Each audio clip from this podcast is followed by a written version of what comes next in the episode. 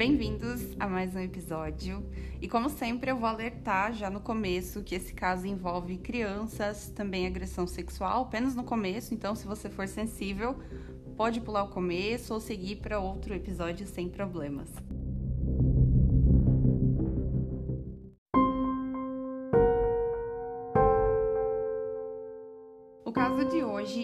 Na Rússia, onde Anatoly Yuzhevich Moscovin nasceu em 1 de setembro de 1966, filho único de Yuri e Elvira. Ele nasceu em Nizhny Novgorod, na Rússia, e sua infância foi comum, como de qualquer outra criança. Era uma criança feliz e muito amada pelos seus pais.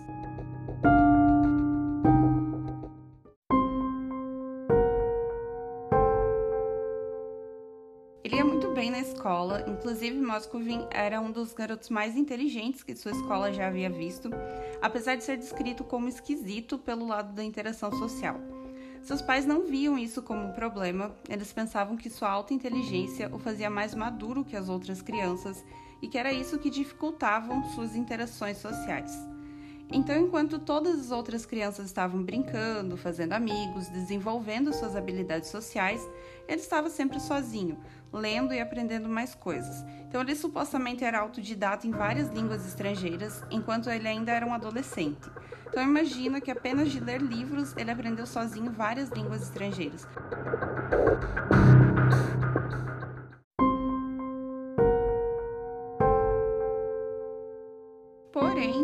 Parecia feliz, não era como se ele olhasse os outros adolescentes e quisesse fazer parte do que eles faziam.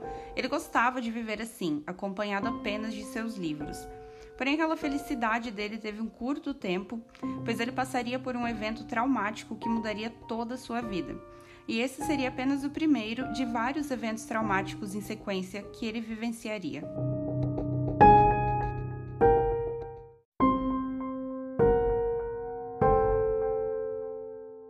Moscovin recorda de estar voltando para casa da escola um dia e estar coberto de hematomas por todo o corpo, porque ele teria sido violentamente estuprado por um homem. E ele estava no terceiro ano do ensino fundamental, ele não contou nada aos seus pais, ele guardou totalmente para si isso até os 50 anos de idade, quando falou sobre isso pela primeira vez.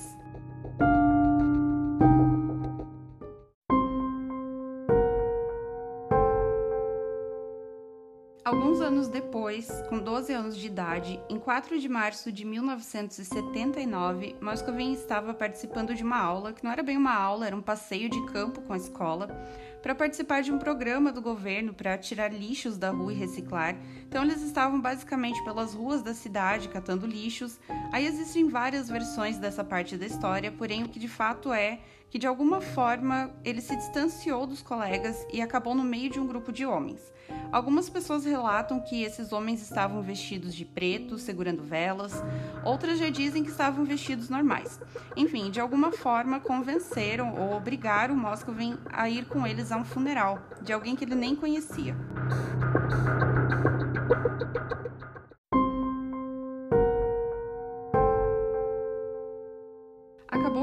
funeral era de uma menina de 11 anos chamada Natasha Petrova, que havia morrido acidentalmente eletrocutada.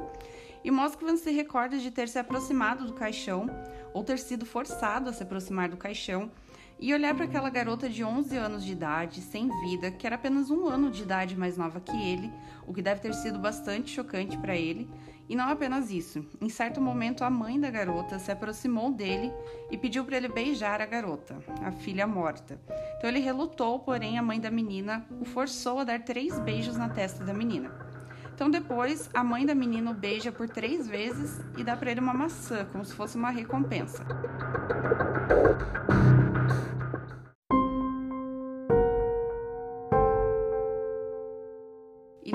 Isso, a mãe da Natasha pegou no bolso dois anéis e colocou um no dedo de Moskvan e o outro no dedo da Natasha e declarou que eles estavam agora casados e deu a ele um pouco de dinheiro e mais frutas e o mandou ir para casa.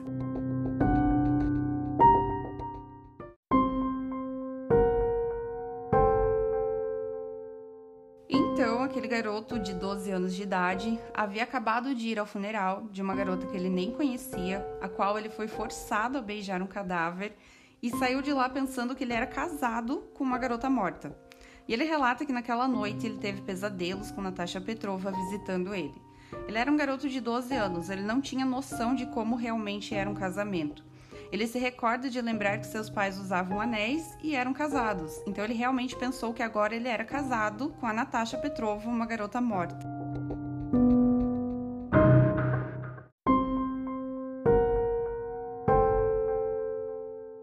E aquele pesadelo se tornou algo recorrente. Ela aparecia todas as noites para ele, dizendo que ele deveria retornar ao local onde foi o velório e que ele deveria praticar magia negra que ela iria ensinar a ele.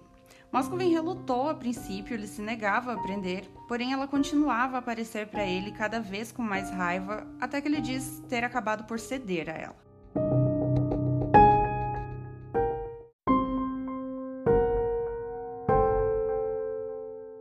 Ele relata ter ido ao local, passado pelo prédio onde teria sido o funeral de Natasha, e pensando que tinha finalmente cumprido a missão que Natasha havia dado a ele e que naquela noite, pela primeira vez em semanas, ele dormiu bem e não teve pesadelos. Porém, isso não durou muito tempo. Ela voltou a aparecer em seus sonhos e cobrar que ele realizasse os tais rituais.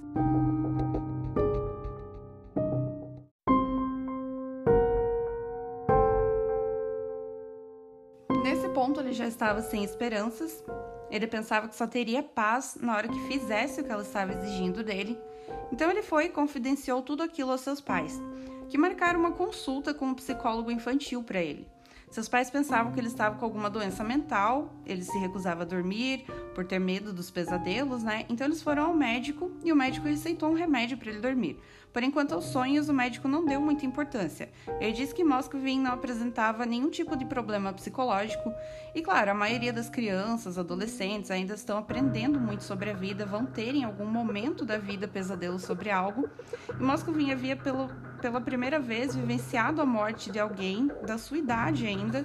Então, tanto o psicólogo como os pais dele relacionaram os pesadelos a isso, não a um problema psicológico subjacente. Então, o psicólogo disse à família que à medida que ele fosse crescendo, os pesadelos iriam embora. Mas Natasha voltou a aparecer e dessa vez disse que Moscovin queria se livrar dela. Então, ele teria que fazer os rituais de magia negra que ela queria se ele quisesse se livrar dela.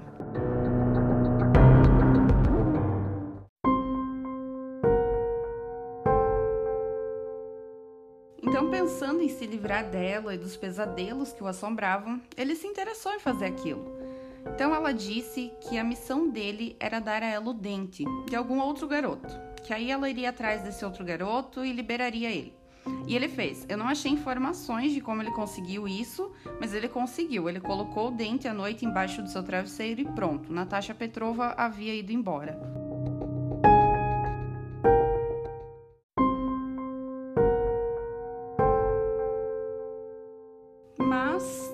Esse episódio deixou Moskvin com um profundo interesse pela morte e também pela vida. Ele passou a ter uma obsessão por assuntos obscuros, até mesmo por magia negras, rituais, e foi esse interesse que o levou a um novo passatempo, o de longas caminhadas por cemitérios à noite, no escuro. Então, até então, seu único passatempo era ler em cemitérios, agora ele já estava relaxando nos cemitérios à noite. Então, ele passou parte da sua adolescência equilibrando a sua vida escolar, familiar, com suas idas ao cemitério. Muitas delas para visitar o túmulo de Natasha, a sua esposa morte, e eventualmente ele foi à faculdade. Ele frequentou a Universidade Estadual de Moscou, onde ele estudou História e Linguagens, a qual ele se destacava muito, e nesse ponto ele estava estudando e praticando rituais de magia negra. E quando ele entrou na faculdade, ele se tornou membro de um clube luciferiano. Eu não tenho absolutamente certeza se existe diferença entre os satanistas, mas era basicamente isso que eles cultuavam. Eles cultuavam Lúcifer.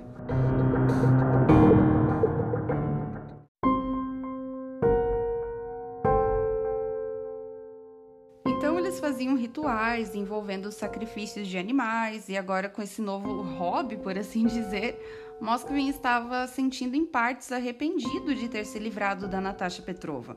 Agora sua visão era de que ele perdera ali uma oportunidade de ter uma professora, uma mentora nesse mundo de magia negra que ele adentrara.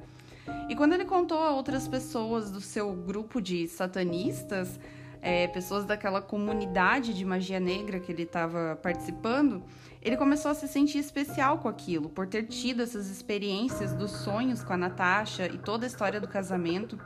E isso realmente fez ele ser respeitado entre os luciferianos, satanistas e toda essa comunidade. Então, a partir daí, tanto novos recrutas como pessoas já tidas como experientes nessa coisa toda queriam ter contato com Moskvin. Eles sentiam que ele era um escolhido, que ele tinha um dom.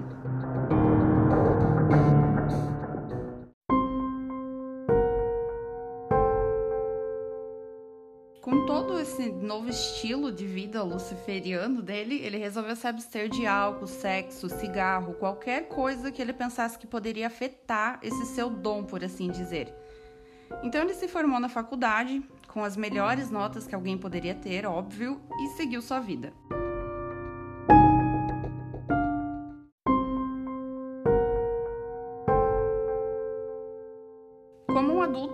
Moskvin era um acadêmico muito conhecido e respeitado. Ele sabia mais de 10 línguas estrangeiras, quase 13, algumas que ele falava quase fluentemente, outras que ele conseguia ler, escrever, talvez falar algumas palavras.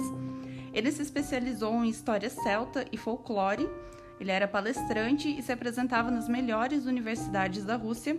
Mas mesmo com essa parte da vida dele comum, ele ainda tinha aquela obsessão com a morte, a vida pós-morte, ele ainda ia para suas caminhadas no cemitério todos os dias e ele estava tão imerso nesse estilo de vida, nas coisas relacionadas à morte, ao ocultismo, que mesmo tendo uma carreira consolidada como professor e palestrante, ele agora queria ser um jornalista. Então Moscovin começou a escrever a coluna de obituários do jornal local. Então ele escreveria ali sobre quem tinha morrido, quando, de que forma. Então agora ele tinha uma desculpa para ficar mais e mais tempo no cemitério saciando ainda mais a sua curiosidade sobre aquelas pessoas que morriam.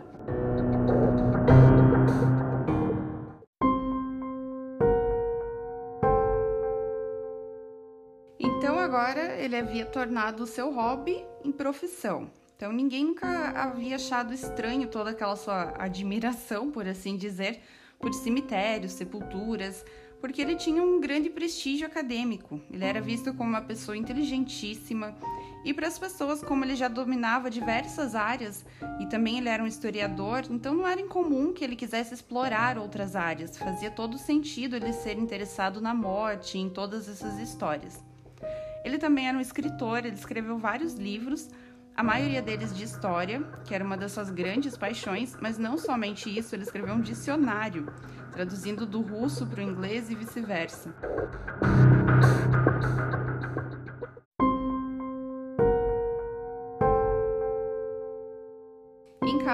Moskvin tinha uma coleção de livros com mais de 60 mil títulos nela, não somente na sua área de especialização, mas de vários gêneros e tópicos. Ele gostava de ter conhecimento sobre as mais vastas áreas. Já seus colegas de trabalho consideravam uma pessoa um pouco difícil de lidar, um pouco abrupto, no geral descreviam como excêntrico. Assim, não eram de todas ruins as descrições a seu, a seu respeito, né, os comentários sobre ele. Muitos usavam a palavra gênio para se referir a ele, pois ele era inegavelmente inteligente, mas o que as pessoas não deixavam de notar era seu enorme esforço para se socializar. Ele era nítido que, na companhia de outras pessoas, não era algo natural, algo fácil para ele.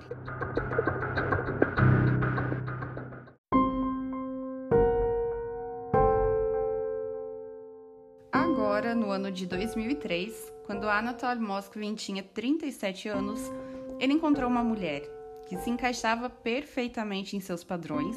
Essa foi a primeira mulher a qual ele dedicou seu tempo, romanticamente falando. Então, até então, com 37 anos, ele nunca havia tido encontros, não havia beijado mulheres, nunca havia feito sexo.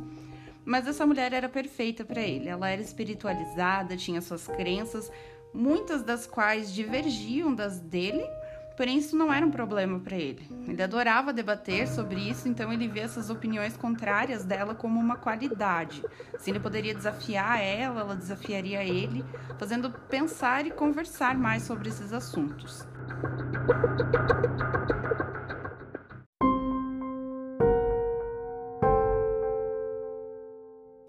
Seu nome era Júlia Granova E ela aceitou que Moscovin queria um relacionamento não sexual, ela não viu problemas nisso, ela aceitava esse termo dele, porém ela queria uma criança. E isso ia contra o termo dele, eles não conseguiriam conceber uma criança. E seu único meio de ter uma criança seria através da adoção. Porém, a maioria das agências de adoção exigia que o casal fosse casado legalmente, coisas que Moscovin também não queria. E também havia a questão de que, assim como eu citei anteriormente, sendo uma pessoa um pouco difícil de lidar, talvez não intencionalmente, porém era, isso causou alguns atritos em seus ambientes de trabalho, nas faculdades onde ele era contratado, e ele não estava mais trabalhando fixo em lugar nenhum. Ele vivia da renda dos seus livros, dos royalties, e suas escritas para o obituário, que também não era uma quantia muito alta. Então ele ainda vivia com seus pais, mesmo aos 37 anos de idade. Então haviam aí todos esses empecilhos que levaram as agências de adoção a negar o pedido de Moscovin e Júlia. E seus pais também não estavam muito satisfeitos com o rumo que o filho havia tomado na vida. Eles esperavam que perto dos 40 anos ele já tivesse sua própria casa, sua própria família, e também se incomodavam com o fato dele lidar com magia negra. Creio que os pais não sabiam a extensão disso, que ele saía sacrificando animais e tudo mais, mas eles viam seus livros dessa temática e eles tinham uma leve noção do que ele praticava. De qualquer forma, eles não aprovavam. Eles também ficaram contra a adoção que ele tentou fazer, e tudo isso acabou resultando no término do seu relacionamento com Júlia. Então lá estava ele solteiro novamente.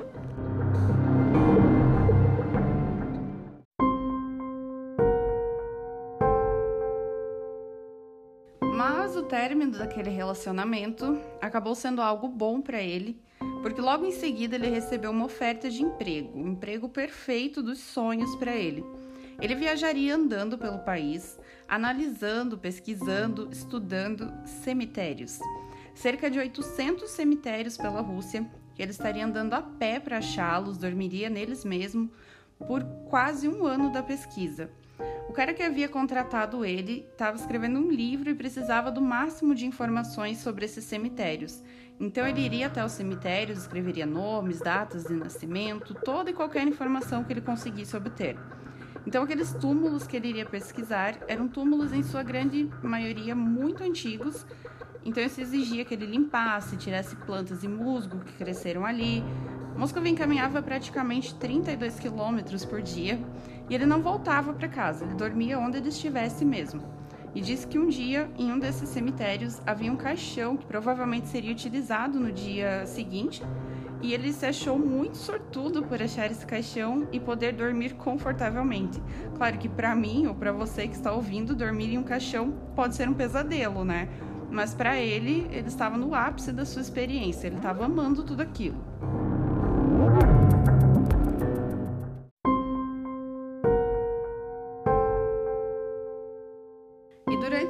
Esse período de pesquisa dele, Moscovin foi parado inúmeras vezes pela polícia por estar pelos cemitérios, dormindo em sepulturas, mas assim que ele explicava o trabalho, mostrava suas credenciais, ele deixava de ser algo suspeito. Mas ainda haviam civis que se incomodavam bastante com essas atitudes, digamos, suspeitas dele, e chegava até mesmo a ameaçar de agressão se ele não deixasse o cemitério. E assim seguiu sendo ameaçado, sendo denunciado inúmeras vezes à polícia. Ele relata até mesmo ter sido sequestrado uma vez, que alguns homens o pegaram, jogaram em um carro, levaram para fora da cidade e o ameaçaram para nunca mais voltar.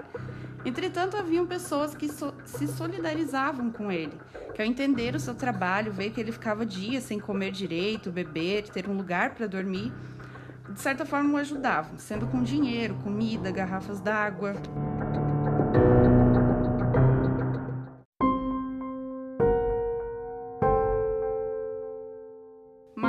Apesar de ser o seu trabalho dos sonhos e dele ter cruzado com muita gente boa pelo caminho, aquele era um trabalho estressante, exaustivo. Ele passava dias sem se alimentar direito, sem se hidratar direito, dormia no relento, em cima dos túmulos de cimento então, quando todo esse trabalho havia terminado, ele estava em uma condição de instabilidade mental. Então, quando ele voltou para casa, ele se tornou totalmente recluso. Ele saía de casa apenas para comprar comida. Ele passava seus dias em seu quarto lendo, escrevendo.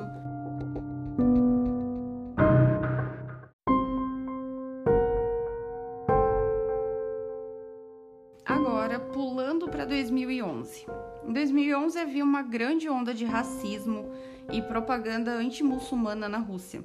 Houve um grande ataque no aeroporto de Moscou e a xenofobia no geral, tanto quanto o racismo, estavam se tornando um enorme problema em todo o país. E a profanação de túmulos de muçulmanos. É, russos estavam indo até os túmulos muçulmanos e vandalizando-os, e até mesmo desenterrando corpos e quando isso aconteceu, os olhares imediatamente se posicionaram em Anatoly Moscovin. Porque algo que eu não disse para vocês até agora é que Moscovin tinha uma visão terrível e várias crenças e pontos de vista que ele deixou muito claro nos seus artigos, então todos sabiam de suas posições. Moscovin era um fascista e ele também tinha muitas crenças nazistas. E ele era muito aberto sobre tudo isso, sobre tudo isso. Então, em seus artigos, em seus livros, não era nenhum segredo. E muitos desses túmulos muçulmanos violados eram da área onde Moscovin vivia. Então, ali, em seu tempo em cemitérios, ele também nutria um ódio profundo por esses grupos em particular.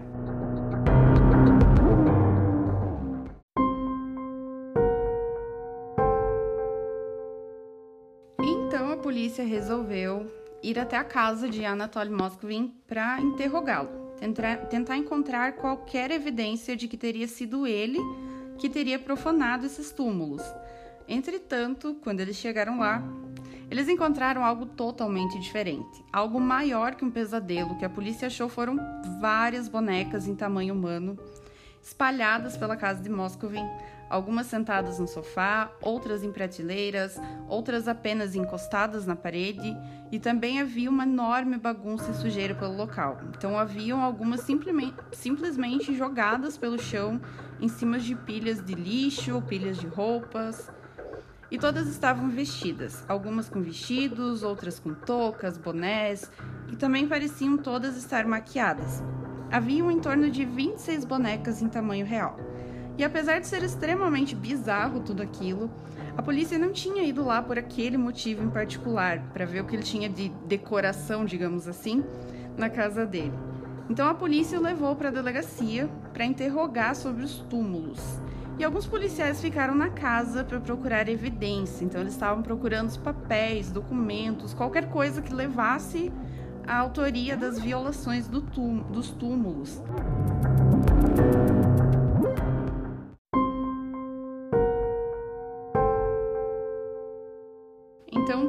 Aquela busca por documentos, papéis, qualquer coisa, por evidências, eles eventualmente precisaram mexer em algumas daquelas bonecas para conseguir alcançar pilhas de papéis. Então, quando um policial ergueu uma das bonecas para movê-la para outro lugar, ele ouviu algo dentro dela. Então, eles já começaram a se questionar sobre o que ele estava escondendo dentro dessas bonecas. Eles pensaram que talvez ele pudesse usar essas bonecas para esconder coisas. Então eles resolveram abrir uma dessas bonecas. E o que eles encontraram lá dentro não eram documentos, não eram papéis, era muito, mas muito mais horrível que qualquer coisa que eles poderiam imaginar.